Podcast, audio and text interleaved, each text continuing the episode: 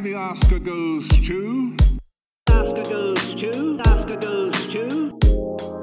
The Academy Award Oscar goes to. Oscar goes to. for Best Picture. Birdman. Spotlight. La La Land. The Academy Award. No, there's, there's a mistake. Moonlight, Best Picture. Oscar goes to. Oscar goes to. The Academy Award.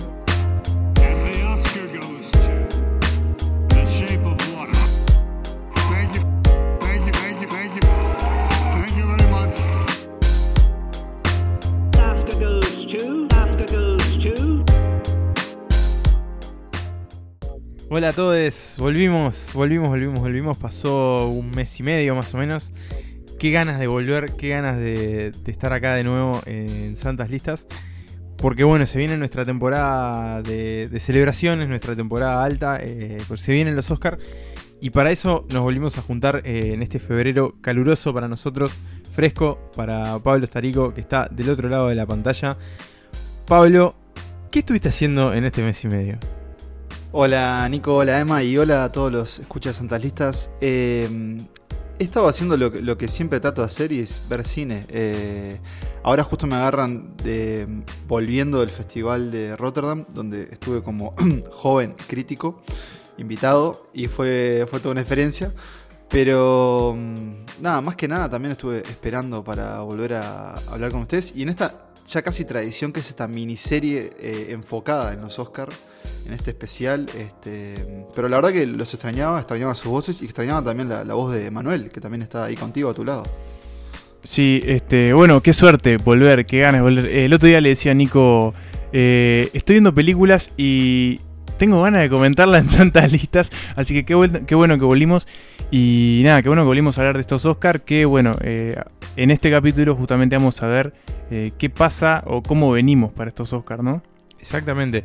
Van a ser cinco capítulos, cuatro antes de la ceremonia, uno después de la ceremonia, en los que, así como el año pasado hicimos como un análisis más de película a película, esta vez no vamos a hacer las cosas en un tono más general, vamos a hablar de, de otras películas, además de las nominadas a Mejor Película, valga la redundancia, vamos a estar resolviendo algunas dudas y preguntas que nos genera esta temporada en particular, que tiene unas cuantas peculiaridades que vamos a ir comentando en este primer capítulo en el que vamos a analizar un poco más bien cómo, cómo queda servida la mesa de cara, de cara a estos Oscars. Esto, bueno, obviamente va a ser la, previa a nuestra tercera temporada, sin querer ya decir tercera temporada, que bueno, se va a venir después de los Oscars, obviamente, para, para marzo. Así que antes vamos a tener esto, eh, vamos a estar hablando de los premios y de las películas, obviamente. Y bueno, sin, sin más vueltas, empecemos con este modo Oscar, que es el título que le hemos dado a esta pequeña miniserie. Congratulations to all of you. You made it. We're at the Oscars. Some of you will be going home tonight with an Academy Award. What could be better than that? Nothing, right? Bueno, se vienen los Oscars, ya estamos ahí, ya estamos preparando, ya estamos viendo películas. eh, no sé si todos los días, pero venimos como un ritmo bastante, bastante ágil. Pero sobre todo, bueno, enfocándonos obviamente en las, en las ocho nominadas a, Mejor Película, que son la- las que van a competir por el, el premio mayor. Estamos por ahí en comparación con, lo- con los años anteriores ante una selección de, de un nivel más bajo en comparación de la calidad de las películas nominadas. Bueno, si se me permite tomar la palabra para comenzar este análisis, eh, bueno, yo creo, o por lo menos desde que tengo recuerdos de ponerme a ver los Oscar tipo entero y, y- y ver qué películas están nominadas y cómo seguir es toda la carrera, es creo el peor año que recuerdo.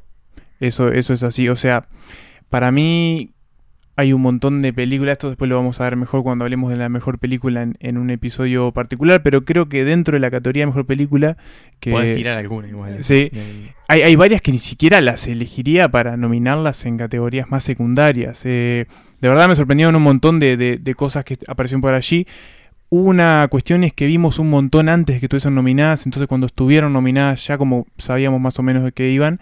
Y las que vimos después de que estuviesen nominadas para ver por qué habían estado nominadas, tampoco me parecieron como demasiado, demasiado no sé, eh, idóneo ese lugar, salvo algunas eh, excepciones que ya las vamos a mencionar.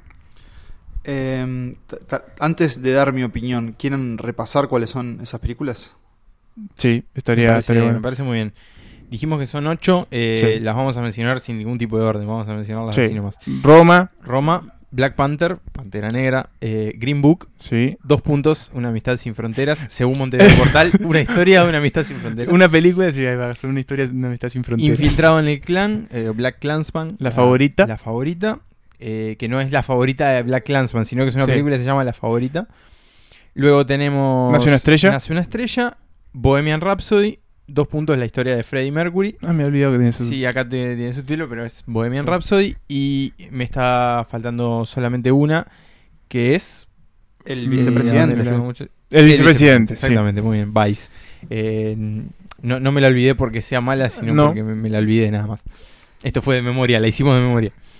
Eh, bueno, re- repasadas y, y considerando lo, lo que ustedes dicen, creo que mm, estoy de acuerdo que sí puede ser el año en el que personalmente yo estoy menos entusiasmado con la selección.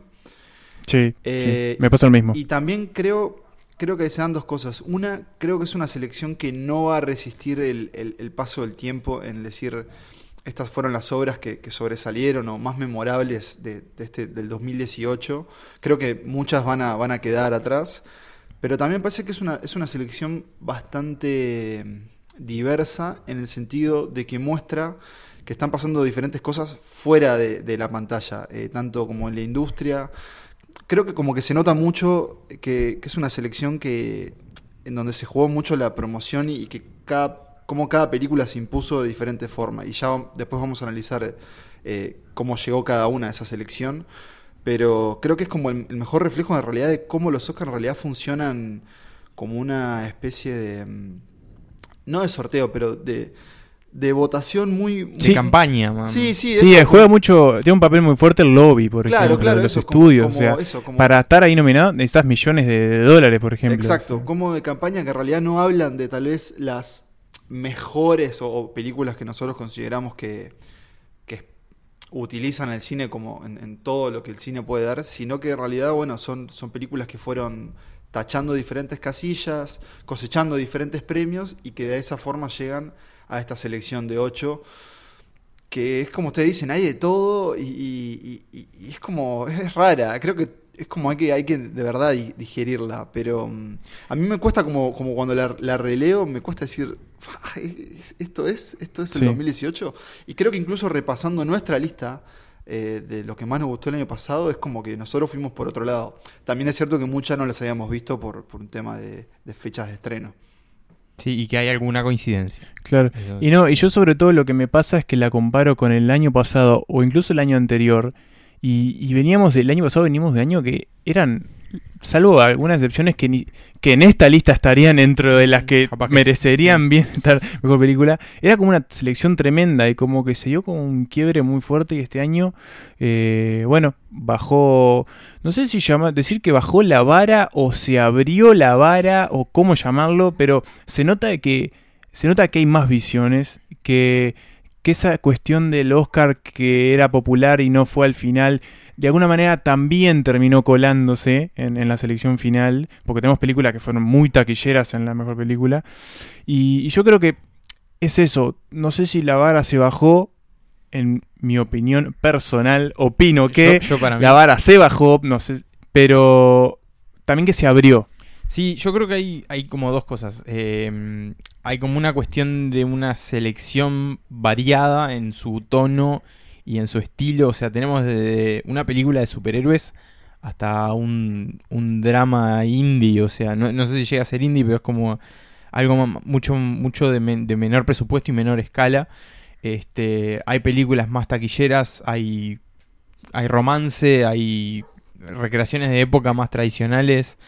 Este, hay como distintas cosas. Por un lado está lo del premio popular, vamos, vamos a repasar por las dudas para el que no, no estuvo Sí. siguiendo exactamente todas las noticias de la academia a lo largo del año.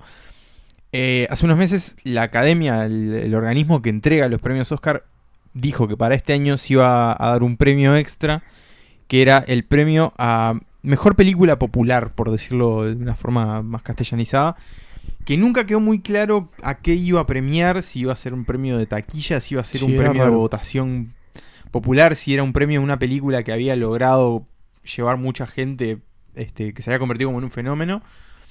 Y, toda la, la industria del cine, los medios especializados le dieron mucho palo a la academia y a las semanas dijeron, bueno, no, no lo entregamos, vamos a ver qué hacemos. A los días, incluso creo, ¿no? A los días, sí, sí, creo que no llegó ni a semanas. Sí, fue muy raro todo. Fue todo. muy raro, fue como una especie de paso en falso. Este, pero si hoy miramos, tenemos por ahí dos películas como Bohemian Rhapsody y Black Panther. Y hasta nace una estrella. y hasta diría. nace una estrella que en Estados Unidos fue al menos muy taquillera. Este, que se meten ahí en la selección. No, quería com- comentarte, Nicolás, inter- interrumpirte.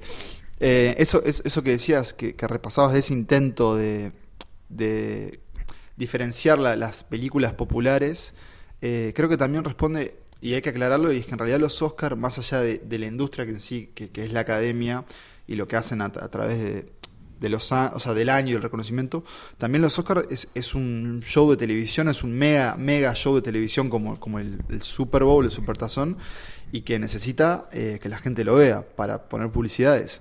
Y, y viene en picada en cuanto a ratings en Estados Unidos, y eso es- había surgido como una forma de atraer eh, público, ¿no? Que es el público que va al cine, y es, no es el público que va a ver la favorita.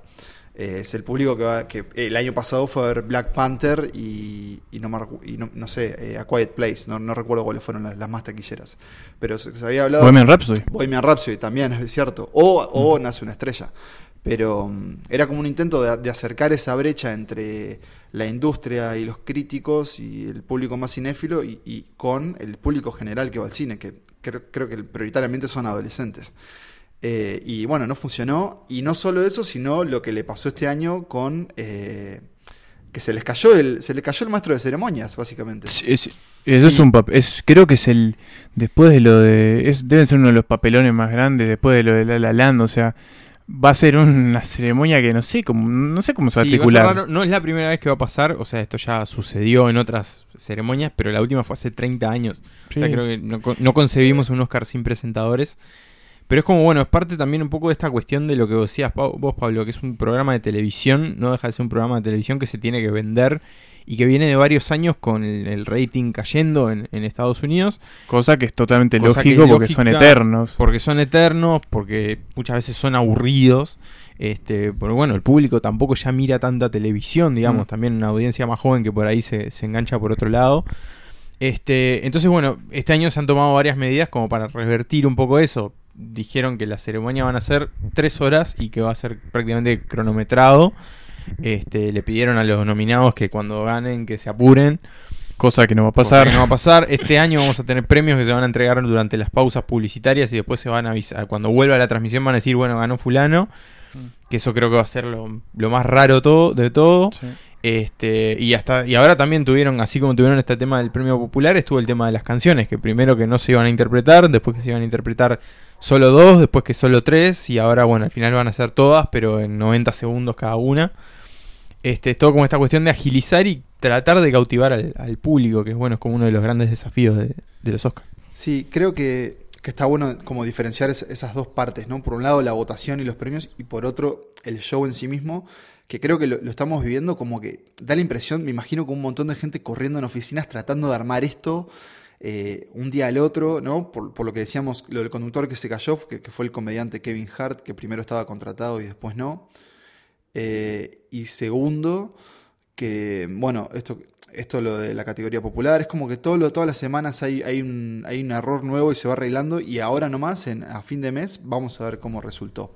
Bien, y así como, como, como esto que comentabas, como la cuestión de la academia, como tratando de acomodarse y tratando de regular cómo puede ser este año, también creo que hay una cuestión de cambio interno también que un poco se refleja en, lo- en los nominados. En los, en los últimos años, eh, la, la academia, el organismo que entrega estos premios, ha incrementado mucho su cantidad de, de integrantes, ha buscado modificar su- sus componentes, digamos, como la, la composición de quienes integran la academia a nivel de edades, a nivel de procedencias, a nivel de género, a nivel de.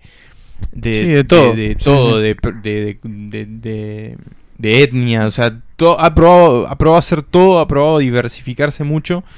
Y en cierta forma creo que también eh, eso lo vemos también en, la- en los nominados por ahí que tienen como un perfil más diverso, más joven creo también, porque por ahí la cuestión de, de nominar una película, como Sí. por ejemplo Black Panther, Sí. me parece que eso también refleja una, una inquietud nueva, o sea, por ahí no me imagino como a- al, al viejo votante eligiendo una película de, de superhéroes, por muy buena que sea, como es este caso. Y aparte ya hablamos, ya que hablamos de, de Black Panther, si lo, si lo comparan con las otras veces que casi una película de superhéroes llegó a estas instancias, son como ejemplos muy diferentes porque teníamos a El Caballero de la Noche y Logan, que fueron las dos más cercanas que estuvieron, que son como películas que hasta no sé si las catalogás dentro de películas superhéroes, son como extremadamente serias, Sí, sí, como como, eh, como que se rodean de un halo de, de, de, de- de género que no es exclusivamente de lo que es un- una película de superhéroes. Y en este caso Black Panther es una película de superhéroes pura y, Pura y dura. Sí, sí, sí. sí. O sea, no, es, no, no, no es que se camufló entre, entre otro tipo de cine para tratar de meterse ahí. No, Marvel agarró, la hizo como, como le pintó hacerla y, Claro. y quedó. Creo que tiene, sin embargo, también debajo de todo eso tiene Sí, también un subtexto que un subtexto y un mensaje bastante explícito sobre el racismo, sobre la identidad, sobre qué es ser negro en el mundo actual, tanto en África como en Estados Unidos. Y creo que eso conectó. O sea, hay que tener en cuenta que por ahí para nosotros Black Panther es una película más de Marvel, Sí. pero en Estados Unidos fue un antes y un después realmente. O sea, fue una película que generó un fenómeno muy grande. Que yo siempre tomo como, como un dato que no, no, no tiene directamente que ver con los Oscars, sino más bien con el tema del premio popular y el premio de esta cuestión de la audiencia. Que es que cuando vos mirás eh, la lista de las películas más taquilleras de, la historia, en el sitio, tengo como referencia el sitio Box Office Mojo, que, que repasa la taquilla por país, por año de cada película. El, el promedio para un para una película de este estilo, una película de superhéroes, pongamos, es eh, el 30, 35, 40% de su recaudación la hace en Estados Unidos y el 60% la hace afuera. Eh, en Black Panther es 50-50. Claro. O sea, realmente en Estados Unidos fue mucho más taquillera, realmente fue muy importante y por ahí creo que trata el tema del racismo, que es un tema que los Oscars tratan mucho, por lo general, en, la- en las nominaciones desde un punto de vista distinto. Porque por ahí tenemos como más costumbre de dos años de esclavitud, digamos, que Sí. tiene como esa cu- cuestión de la culpa blanca. O directamente las de este año, Infiltraron el Clan y, y Green Claro, Book. están contadas de otro lado. Por ahí Green Book el más tradicional, Black Panther y Clansman de un lado distinto. Y creo, creo que eso que decís está, está buena la discusión que se genera en torno a, a cómo llega a ser nominada mejor película. Si en realidad lo que su logro, que se está discutiendo ahora, no es si su logro fue el efecto social que tuvo o hay algo más allá de eso. Que igual no fue solo con esa película, por ejemplo, en Estados Unidos también pasó como con estas historias de, bueno, estamos probando ahora, recién en, el año 2018, que podemos tener películas hechas por, por los grandes estudios con protagonistas que no son eh, hombres blancos heterosexuales, etcétera, o parejas heterosexuales. Por ejemplo, con el caso de mm, Crazy Rich Asians, que también no fue, no fue un tanque como, como Black Panther, pero sí fue bastante exitosa. Que igual no logró, no logró pasar esa barrera y, y llegar acá al reconocimiento de, de la academia. Eh, Sí, o incluso si lo llevas como un perfil distinto, también pasa con Roma, por ejemplo. Sí, por sí, sí, nombrar sí. otra de las nominadas. este Y no pasó hace poco, no me acuerdo bien, capaz estoy tirando un bolazo, pero The Big Sick, que tiene un protagonista que es pakistaní, ¿no estuvo nominada a Mejor Guión o algo Estuvo así? nominado a mejor guion, sí, exactamente. Sí, sí, Sí, El año ahí- pasado. El año como, sí, sí. como el caso de- de- de- del cine más independiente que se irrumpe. Eh, quiero, Mm. quiero igual destacar que, en eso que decías vos, Nicolás, de, la apertura que hizo la academia, después de varios reclamos que se le hicieron de que todavía estaba en un molde muy, muy específico, muy poco representativo de toda la población, es que se, se metió, se metió un uruguayo como, como nuevo votante. Sí, Pedrito Exacto. Luque. Exacto. Exacto, exacto. Pero ya Luque- tenemos tres. Que le mandamos un saludo porque yo creo que lo, lo consideramos un amigo de la casa, que todos hemos, hemos hablado con él. Sí, y- sí, sí. Sí, sí. así como con su colega Fede Álvarez. eh, y es verdad, tenemos, tenemos tres, ¿no? Porque está Pedro Luque, Tenemos a César Charlone. César Charlone y Bárbara Álvarez, que también es directora de fotografía. Entonces creo que hay otro más, que no sé si está como votante, pero que sí que ganó, y es eh, Mariel Besubieski, que es productora uruguaya Por el secreto en. España. A ver, que ganó Bueno, por el- entonces Drexler también tendría, ¿no? Es cierto. En teoría puede- podría ser votante, no sé si lo aceptó o no. Pero él es hay- miembro de la pero- academia, ¿no? Y él podría hacerlo porque ganó un Oscar. o sea Teóricamente. Si está ganás, estás calificado como para hacerlo. Claro, Bien. exactamente. Este, pero bueno, estábamos hablando de la cuestión de, de las nominaciones. También, eh, o sea, esto que decíamos como de la apertura y la diversificación, es por un lado es el año con más nominadas mujeres de la historia, Sí. es el porcentaje más alto de, de todos los tiempos. Pero por ahí ves también que, por ejemplo, en la categoría de mejor director no hay ninguna. por ejemplo. Este, entonces siempre queda como esa cuestión Sí. de, por un lado sí, por otro lado sigue siendo un poco lo mismo. Eh, llama bastante la atención. Que a la Pero- vez, sí, sí. no, que a la vez, eh, ya que mencionaste lo de mejor director, eh, también se podría leer como esa especie de apertura, ¿no? Porque tres de los directores son no son estadounidenses. Tenés a un griego, un mexicano y un polaco metidos en la y dos por dos y dos de ellos por películas extranje- extranjeras. de habla no de inglesa. hecho, sí, de hecho, o sea, eso creo que también marca como una esta cuestión de, de como internacionalizarse. Es algo, de hecho, que, que la academia lo ha resaltado. Voy a, voy a citar al presidente de la academia, al señor John Bailey. que son que- declaraciones para santas listas. Son declaraciones exclusivas para Santas Listas. Ahí va. eh, que dijo, bueno, los nominados de este año afirman nuestro éxito como eh, con, en la inclusión internacional, que era algo que, que apuntábamos. Este, dos de los directores nominados, como decía Emma, eh, por ejemplo, no, eh, dirigieron películas en lengua extranjera, mientras que dos de las actrices de Roma de Alfonso Cuarón eh, estuvieron reconocidas como nominadas, y tres de los directores de fotografía nominados eh, son de películas extranjeras. O sea, sí, hubo una cuestión también de decir, bueno, que, que los Oscars no sean solo premios de la industria estadounidense, sino que empiecen también a mirar un poco para afuera. Quizá con la intención también de cautivar un público Mm. más eh, Sí. extranjero, porque los Oscars, si bien se miran en, en buena parte del mundo, no dejan de ser también eh, muy yanquicéntricos, ¿no? Sí. Sí, sí. Y hablando de romper moldes, sí, Pablo, dale vos. No, no, que hablando de romper, de romper moldes, también eh, no se puede no mencionar la erupción de Netflix, que con sus 14 nomina- nominaciones, ya como que se mete en el juego de una vez por todas, metió a Roma con 10 nominaciones, la balada de Buster con 3 o 2, Tres. Tres. Y después tiene hay una, me está faltando una. documental. documental un, documental. Que bueno, ta, es como, nada, Netflix de Sí, una vez por venía todas. como golpeando la puerta. El año Mm. pasado tuvo, por ejemplo, Mad Mount, que tuvo Sí, cuatro nominaciones. Y Pero no, este año bueno. se metió en mejor película. O sea, Y el año pasado ganó Ícaro. Ícaro como mejor documental. Pero bueno, este año se metió del todo. Yo creo, creo que no sé si responde, no creo que responda porque las tres nominadas, eh, no vi el documental, pero por lo menos las dos ficciones son merecedoras de las nominaciones que tienen.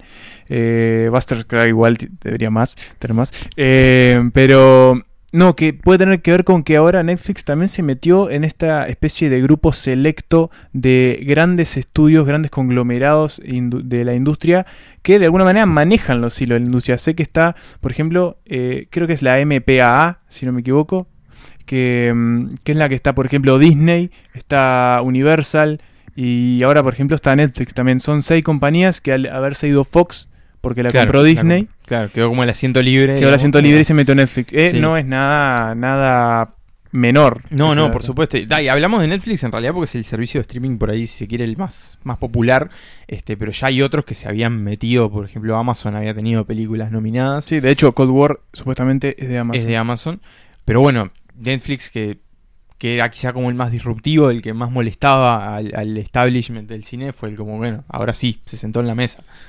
Creo que de igual, de alguna forma, es, es- es inevitable eh, que eso responda a que hoy en día gran parte, por lo menos, vamos a hablar del caso de Uruguay, pero gran parte de, las personas ven películas en Netflix. Eh, lo que Netflix tenga para ofrecer, lo vas a ver ahí. Obviamente el, cable sigue siendo un fenómeno fuerte, pero es, es, es, es, inimaginable que, que- no que no suceda lo mismo en Estados Unidos, obviamente, donde la oferta de servicio de streaming es mayor, pero es como, es inevitable. Y es increíble cómo pasó de, de ser una cosa donde veías muchas series a no solo producir sus propias películas, sino también a empezar a, como a comprar estas, estas películas más eh, de cine arte, por así decirlo. Y después, después de hacer eso, meterse con los festivales y ahora lograr como meterse en esa carrera en los Oscars, en donde puede ser que, que se vaya muy victoriosa, porque Roma, imagino que con, con Green Book están ahí cabeza a cabeza, capaz, como la, la- las Sí, creo que son como la- la- las, dos, las dos favoritas. Este, Green Book es tan favorito, eso lo vamos a hablar en otro capítulo, pero ver después, pero sí, yo creo que están un poco, un poco ahí y bueno, y marca un poco este, este cambio también de a nivel general, como decís vos, Pablo. También lograron atraer a varios directores grandes a, a producir sus películas directamente ahí, Sí. o sea que directamente ni siquiera pasaron por la puerta de un estudio, fueron directo a Netflix. Sí, pero es cierto, es cierto eso de, de- de que la gente hoy es Netflix es como un gran un gran llamador. No, lo vemos nosotros, vamos a revelar índices de audiencia en la que trabajamos, pero eh, uno pone la palabra Netflix en el título y sabe que Sí, va a tener más muchas más visitas de que si no la pone. Sí, y, sí, obviamente. y lo mismo, nosotros tenemos compañeros o, o gente que nos ha viene a acercarse a decirnos que no le gustó o le gustó Roma. Y que tal vez es- son personas que no sé si irían a ver Roma a un cine. No, yo creo que no. Que si Y que la ven porque está en sí, Netflix, sí. está todo el ruido su- con Roma, está en Netflix, la ven, pero capaz con el mismo ruido y en cines no la van a ver. Sí, yo creo que, que sí. Aparte tiene mucho eso de que pasa que es un poco, a veces para bien, a veces para mal, que la gente ve original de Netflix y le da clic directamente. Ni lo duda. ¿Puedo hacer una última pregunta antes de Sí, cerrar esta sí, claro. pregunta? Quiero preguntarles a ustedes cuál es su, relación personal como con la ceremonia, con los Oscars. Porque yo no me acuerdo, estoy tratando de hacer memoria cuándo es que empecé a seguirlas, pero creo que para mí el, como el mayor fervor empezó justamente con cuando con ustedes empezamos como a trabajar específicamente en, espectáculos y en cultura y a saber que teníamos como ese, ese fenómeno ahí a, principio de- del año, pero no sé, después antes yo creo que, siempre me enteraba después o veía un rato y después al otro día me enteraba, no, no sé cuál es su relación. En- realidad creo que tengo como la... O sea, tengo el recuerdo, no, no creo, digamos, eso es una afirmación. eh, ya de niño a veces me, me sentaba a verlas. O sea, como que, es como que en casa siempre estuvieron ahí en la vuelta, siempre se, se sentaban a ver lo- los Oscars. Este, sobre todo, bueno, considerando que se pasaban en, televisión abierta y se siguen pasando en televisión abierta. Entonces era como, bueno, no hay otra cosa para ver, vemos, lo- vemos los Oscars. Es como el fin del Este, verano un poco también, ¿no? Es como el fin del verano, sí, este, ta- tiene como esa cuestión de que bueno, que es como un gran evento, digamos. Este, y a medida que bueno, fue pasando el tiempo, lo fui siguiendo ya desde una perspectiva más de, de fanático del cine y obviamente cuando empecé a trabajar en esto, sí, como decís vos, Pablo, ta, ya es una cuestión de bueno, de, de mirarlo con otra atención también porque no deja de ser una cuestión laboral. Sí, a mí, a mí me pasó algo más parecido a lo, a lo tuyo, Pablo. Y que sí, recuerdo, recuerdo, si, no sé si no fue la ceremonia. Sé que cuando me vine a Montevideo, ahí empecé a verlos con un poco más de, de- detenimiento. Creo que la primera vez que la vi completa o casi completa fue la de 12 años de esclavitud, que creo que Ah, fue 2012. 2013. 2013 y bueno, sí, después que empecé a trabajar en esto fue que me puse como meta, por ejemplo, ver todas las nominadas a mejor película.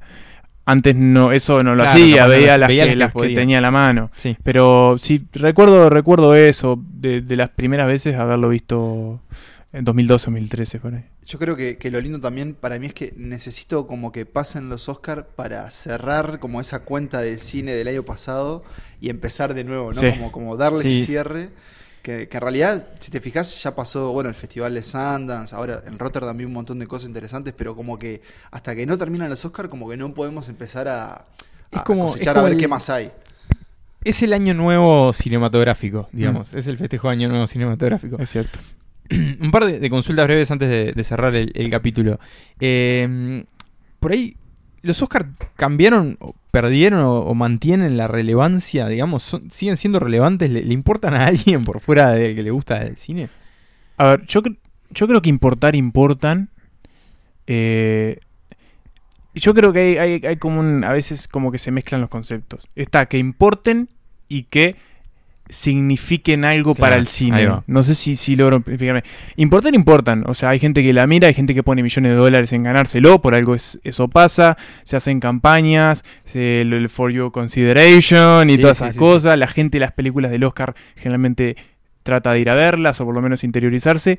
De ahí a que las películas que ganan el Oscar o que al menos están nominadas signifiquen un termómetro, un resumen de lo mejor del año, yo creo que no, que eso no. De hecho, como lo hemos visto, nosotros no, No, tampoco no, somos, sí, somos sí, sí, termómetro sí. de nada, pero es muy distante a, a lo que elegimos nosotros, por ejemplo. Sí, el te- año estoy de acuerdo, estoy de acuerdo. No sé cómo, cómo lo ven ustedes.